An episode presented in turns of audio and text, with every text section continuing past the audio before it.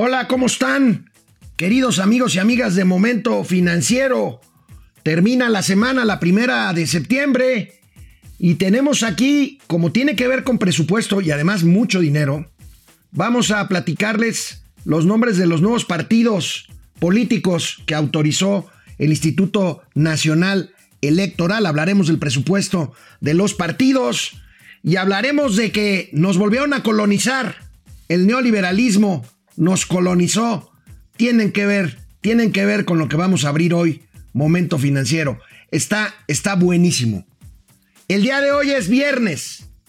Y los mercados lo saben. Esto es Momento Financiero. El espacio en el que todos podemos hablar. Balanza comercial. Inflación. Evaluación. Tasas de interés. Momento Financiero. El análisis económico más claro. Objetivo y divertido de Internet. Sin tanto choro. Sí. Y como les gusta. Peladito y a la boca. ¡Órale!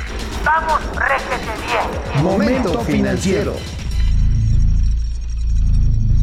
Una de las tesis favoritas del presidente Andrés Manuel López Obrador es culpar a todo y a todos los males de este país al neoliberalismo, al perverso periodo que durante 36 años nos hizo, nos hizo de todo y hoy quiere la cuarta transformación dejar en el olvido. Hoy, hoy como casi todos los días, el presidente se volvió a referir al neoliberalismo. No, esta eh, insultante concentración de la riqueza se produjo por la corrupción que imperó durante mucho tiempo. Aquí hemos hablado de cómo este, eh, traficantes de influencia se hicieron inmensamente ricos, sobre todo en el periodo neoliberal. Es el periodo de mayor saqueo que ha habido en la historia de México. Ni siquiera se compara con lo que sucedió durante los tres siglos de dominación colonial. Fue mayor el saqueo en los 36 años del periodo neoliberal que el saqueo que se llevó a cabo en tres siglos en que fuimos colonia.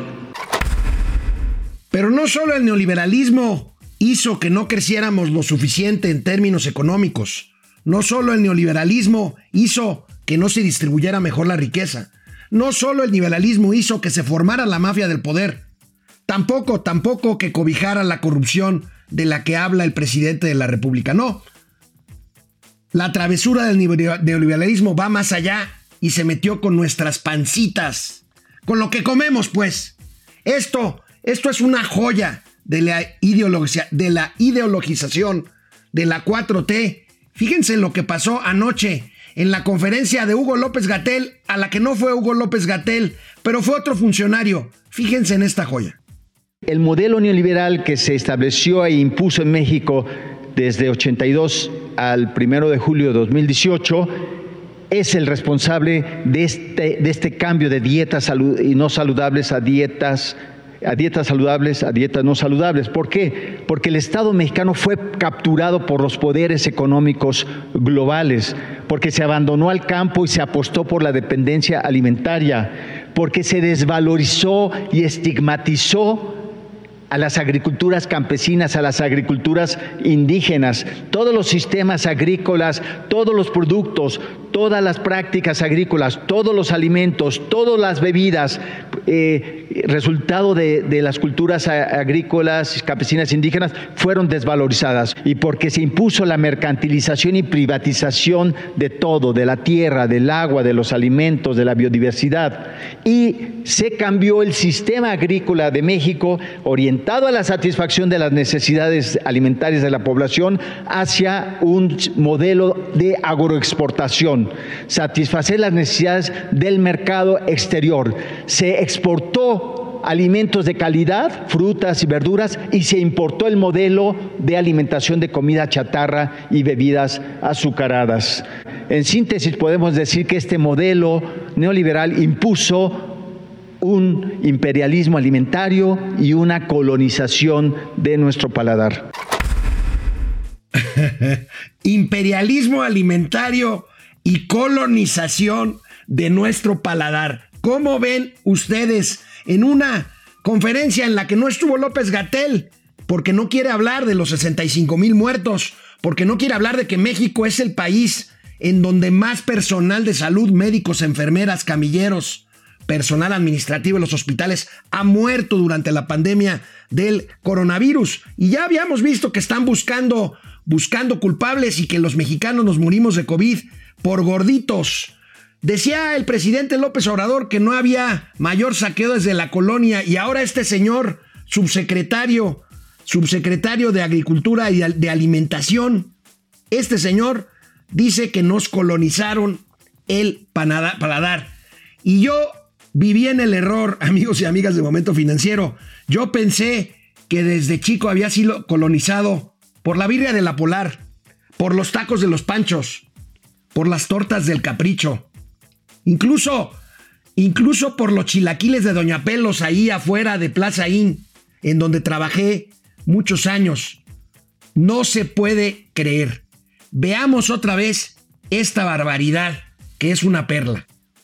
El modelo neoliberal que se estableció e impuso en México desde 82 al 1 de julio de 2018 es el responsable de este, de este cambio de dietas y no saludables a dietas a dietas saludables, a dietas no saludables. ¿Por qué? Porque el Estado mexicano fue capturado por los poderes económicos globales, porque se abandonó al campo y se apostó por la dependencia alimentaria. Ese es el rollo, este es el rollo, pero el meollo del asunto, el meollo del asunto, la joya que se va a recordar por muchos años, es esta.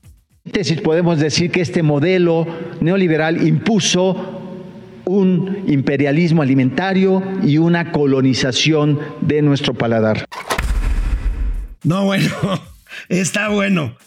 Ahorita están muy gallitos porque se impusieron con el etiquetado de alimentos, este de los hexágonos negros, que habla de excesos.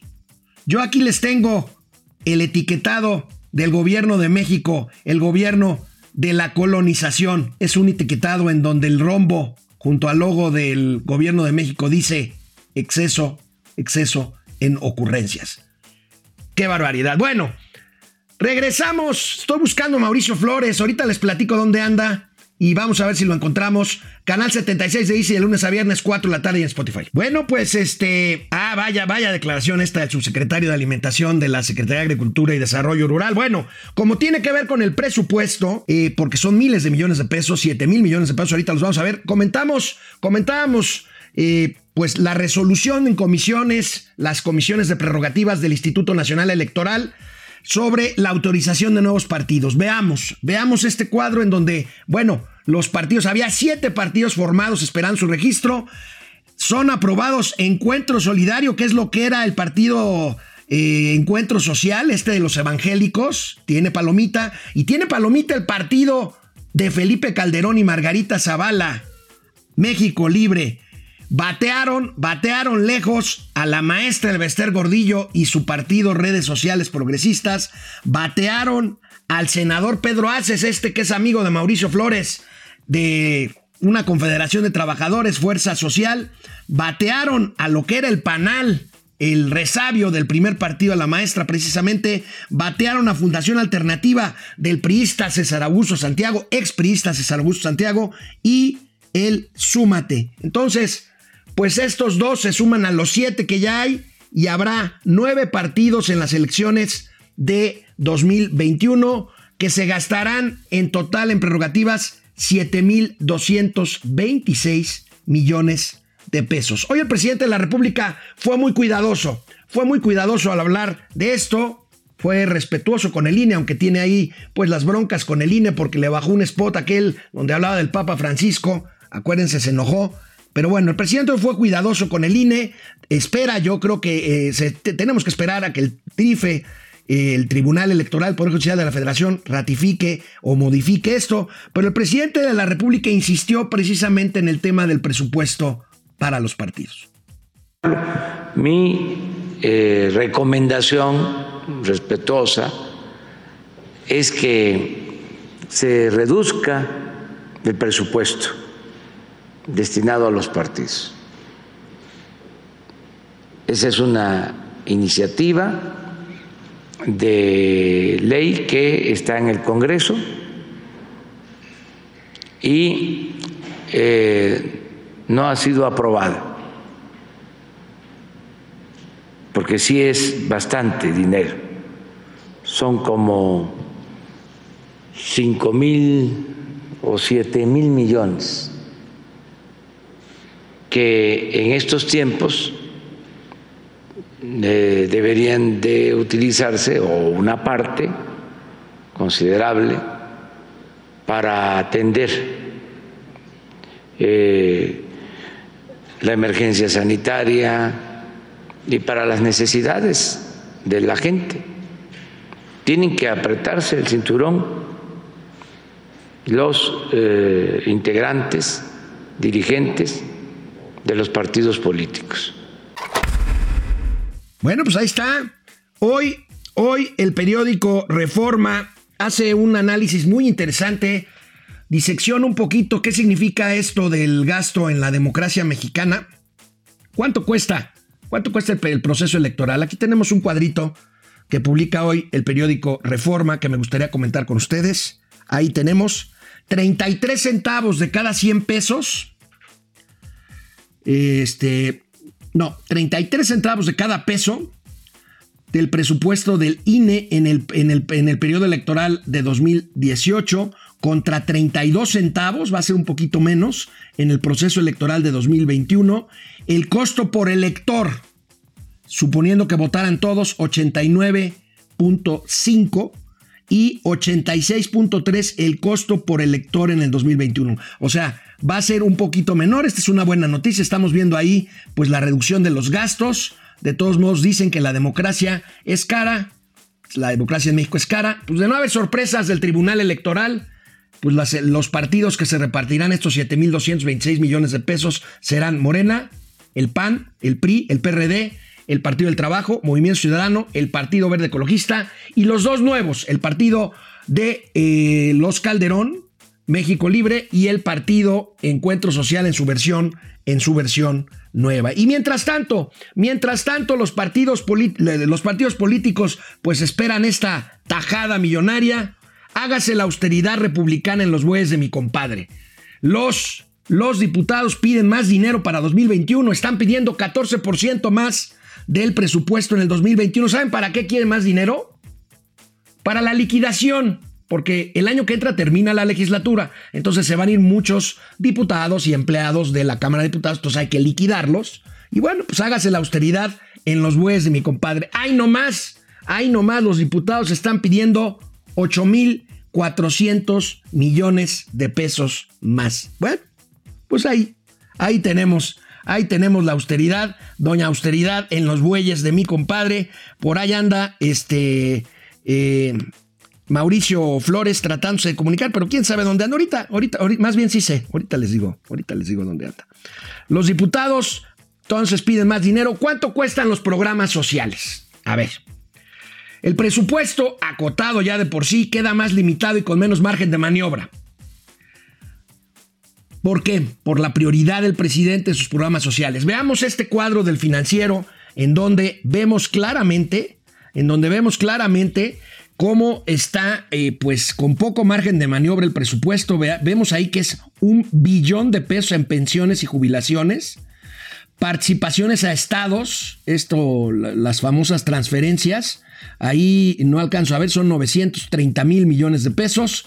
Servicio de la deuda, estos son intereses de la deuda que ya hemos visto que creció, que el presidente ya reconoció, 720 millones de pesos, 720 mil millones de pesos, 261 mil millones de pesos para la modernización de plantas e hidroeléctricas, y 133 mil millones de pesos el programa de pensión de adultos mayores, el programa más caro de los programas sociales del presidente López Obrador, atención médica y medicamentos gratuitos, 81 mil millones de pesos, eh, en becas Benito Juárez para los ninis que no les gusta que sean que se les llame ninis 66 mil millones de pesos. Sembrando Vida 29 mil millones de pesos. Guardia Nacional 28 mil millones de pesos. Y Jóvenes Construyendo al Futuro que redujo su presupuesto o lo reducirá a 25 mil millones de pesos en total los programas los programas sociales de López Obrador cuestan algo así como 270 mil millones de pesos, que es algo así como el 4% del presupuesto total, que es de 6 billones de pesos para el 2021. Vaya que si tienen poca, poco margen de maniobra, eh, pues el presupuesto, los diputados se va a poner bueno. El próximo lunes o martes se entregan el primer proyecto de presupuesto a la Cámara de Diputados, el secretario de Hacienda y Crédito Público. Bueno, volvemos con las, con las llamadas, con los comentarios de ustedes después de una pausa. Canal 76 de Easy de lunes a viernes, 4 de la tarde en Spotify.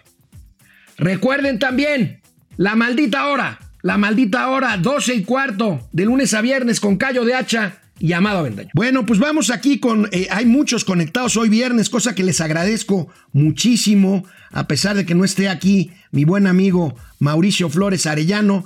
Agustín Flores Almaraz es un distractor más para que no se hable del fracaso de Gatel y sus predicciones catastróficas. Te refieres a la colonización de nuestro paladar.